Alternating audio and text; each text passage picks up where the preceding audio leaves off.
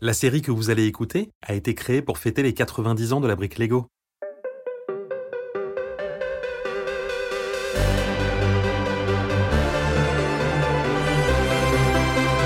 à la recherche. À la recherche de la grande notice. Épisode 3 Le trésor englouti.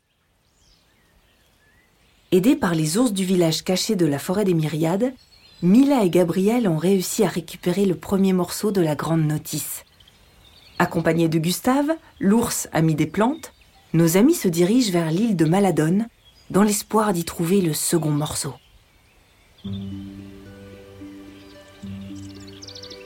À leur départ du village des ours, Mila et Gabriel courent entre les arbres, bondissent de pierre en pierre et s'émerveillent devant les papillons multicolores.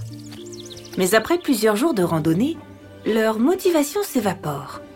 La tête baissée et les yeux mi-clos, Gabriel avance en traînant des pieds.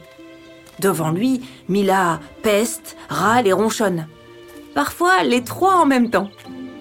Oh, Gus, quand est-ce qu'on arrive à la fin? Si je me fais encore piquer par une ortie, mon corps entier ne sera plus qu'un énorme bouton. Allez, soyez positif. Ouais, bah si t'avais autant d'ampoules que moi sur les pattes, euh, t'auras du mal à garder le sourire. hein. Pas de panique. On devrait arriver hum, maintenant. Gustave écarte une branche touffue, dévoilant une plage de sable fin caressée par un océan turquoise. À l'ombre des palmiers, devant une rangée de cahutes, des gens réparent leurs planches de surf. Gabriel et Mila quittent leurs habits en courant et se précipitent en sous-vêtements vers la mer. Venant du large, une ombre inquiétante nage vers eux. Terrifié, Gabriel, qui a de l'eau jusqu'au ventre, veut s'enfuir. Mais il s'en mêle les pinceaux et tombe à l'eau. Mila l'aide à se relever en observant la fillette et le dauphin qui les ont rejoints.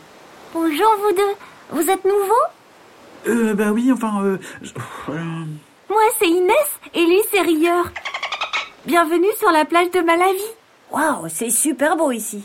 C'est le plus bel endroit du monde. Waouh, vous connaissez un ours? Bien le bonjour. Oh bonjour. Et euh, vous venez apprendre à surfer? Non, on cherche l'île de Maladone. Vous voyez ce volcan tout là-bas? Eh bien c'est Maladone. Bah pourquoi t'es triste? Avant mon peuple était très proche des habitants de Maladone, mais depuis que nos navires se brisent à la moindre vague, on ne peut plus leur rendre visite. Devant l'air désespéré de leur nouvel ami, Mila et Gabriel échangent un regard malicieux. Grande sœur, quelque chose me dit que tu penses à un truc. De quoi vous parlez? Mon frère et moi, on est plutôt bricoleurs. Oui, et on va construire un bateau pour voguer sur les flots. C'est gentil, mais je doute que ça marche. Détrompe-toi, ce que fabriquent ces deux malins fonctionne à la perfection. Vraiment? Oh, bah vous avez besoin de quoi? Hmm, de tout ce qui flotte. Inès siffle dans ses doigts. Aussitôt, les plagistes répondent présents et écoutent les indications de la fillette. Les surfeurs s'activent et entassent devant Gabriel et Mila une montagne de briques, des plates, des lisses et d'autres avec de petits plots sur le dessus. Les enfants de clipsés, assemblés, emboîtés. Sous le regard impressionné de la foule, le navire prend forme. Quelques heures plus tard, la voile est installée et le palace est prêt. Avant qu'ils ne prennent la mer, Inès leur confie un cadeau pour les Maladoniens. Un coquillage en forme d'étoile, symbole de leur amitié. Un doux vent pousse l'embarcation vers l'horizon. À leur côté, Rieur multiplie les cabrioles. Ils sont au milieu de leur traversée lorsqu'une tempête à décoiffer un ours se lève. Les vagues triplent de taille et s'agitent comme des chevaux sauvages. Une rafale plus violente que les autres déchire la voile de bas en haut. Le mât se brise en mille morceaux. Les trois compères ne se laissent pourtant pas abattre. À contre-cœur, les enfants démontent l'oupiote et le transforment en piège à vent. Avec les restes du mât, ils construisent une hélice que Gustave attache à l'arrière du palace.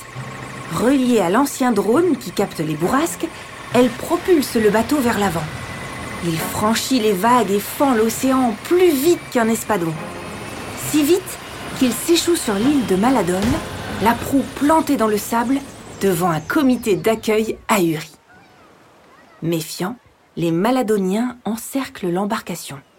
Encore tout tremblant, Gabriel soulève le coquillage offert par Inès. Des hurrahs et des hip youpla retentissent. Le trio est emmené au village et une grande fête est organisée. Un petit garçon répondant au nom de Lito s'amuse à caresser Gustave comme si c'était une peluche. Sous ses chatouilles, l'ours ne peut s'empêcher de rigoler. C'est sympa, mais on doit trouver la grande notice, nous. T'as raison, Frangine. Gustave, on y va? Oui, j'arrive. Perché sur le haut de sa tête, Lito lui gratouille les oreilles. Pris d'un fou rire, l'ours bascule sur le côté. Le premier fragment de la notice s'échappe alors de sa poche. Une étincelle s'allume dans les yeux du garçon. Venez avec moi. Ils suivent donc l'enfant jusqu'à une grotte qui entaille le pied du volcan. Ce que, ce que vous cherchez se, se trouve ici. Bonne chance. Moi, je, je dois rentrer au village. Bon, on sait ce qu'il nous reste à faire. Sinon, euh, on retourne sur la plage boire du jus de goyave. La, la grande notice est là, je la sens. L'ours attrape trois bouts de mât, malaxe une patte avec les baies jaunes d'un petit arbuste. Il enduit les bâtons de cette colle jaunâtre et à l'aide d'un silex, les enflamme en un claquement de doigts. Munis de leurs torches, ils pénètrent dans la caverne. À l'intérieur, les murs sont couverts de peintures effrayantes. Il flotte un Roland d'œufs pourris et il fait plus chaud que dans un four. En avançant, il tombe sur un chariot vieux et poussiéreux, posé là, sur des rails. Mila se hisse à l'intérieur. Montez Tu, tu, tu crois que c'est une bonne idée? Si on veut trouver la notice au plus vite, oui. Tu vas voir, c'est comme un manège. Ah, trop bien. Gabriel la rejoint tout souriant, tandis que Gustave pousse le wagonnet avant de sauter dedans. Après une pente super rapide, les loopings et les virages s'enchaînent. Gustave se cramponne au chariot comme une moule à son rocher. Gabriel rit aux éclats, sa sœur aussi, juste avant de voir les rails disparaître un peu plus loin. Oh non Bah quoi T'as peur maintenant? Il y a un trou énorme droit devant, on va s'écraser! Nom d'un petit pot de miel! Quelqu'un a une idée? Peut-être. Brandissez vos torches vers l'arrière du chariot. Pourquoi faire? Fais ce qu'on te dit, Gabi! Gustave extirpe une poudre violette de sa poche et la lance sur les flammes. Elles deviennent bleues, vertes, roses et atteignent une taille colossale. Le chariot accélère d'un coup et s'envole par-dessus le gouffre. Dans un fracas à réveiller un loir, il atterrit de l'autre côté du précipice, roulant à vitesse grand V vers un énorme rocher en bout de piste. Mila harponne la paroi avec son grappe-main et en tirant de toutes ses forces, parvient à le stopper avant la catastrophe. Eh ben, euh, bonjour les sensations fortes. À gauche de l'énorme rocher, un tunnel. Regardez, il y a une lumière au bout de ce tunnel. Je sens même un courant d'air. Encore une nouvelle attraction Prudence, les enfants, prudence. Le tunnel se termine au bord d'un lac couleur argent. Éclairé par les rayons du soleil, il se trouve sous le cratère du volcan, à l'air libre. Waouh, il y a quelque chose qui brille au fond. J'y vais Tête la première, Gabriel plonge en éclaboussant Gustave et Mila. Il le voit descendre, encore et encore, jusqu'à disparaître dans les profondeurs. Quand il remonte, le garçon est à bout de souffle.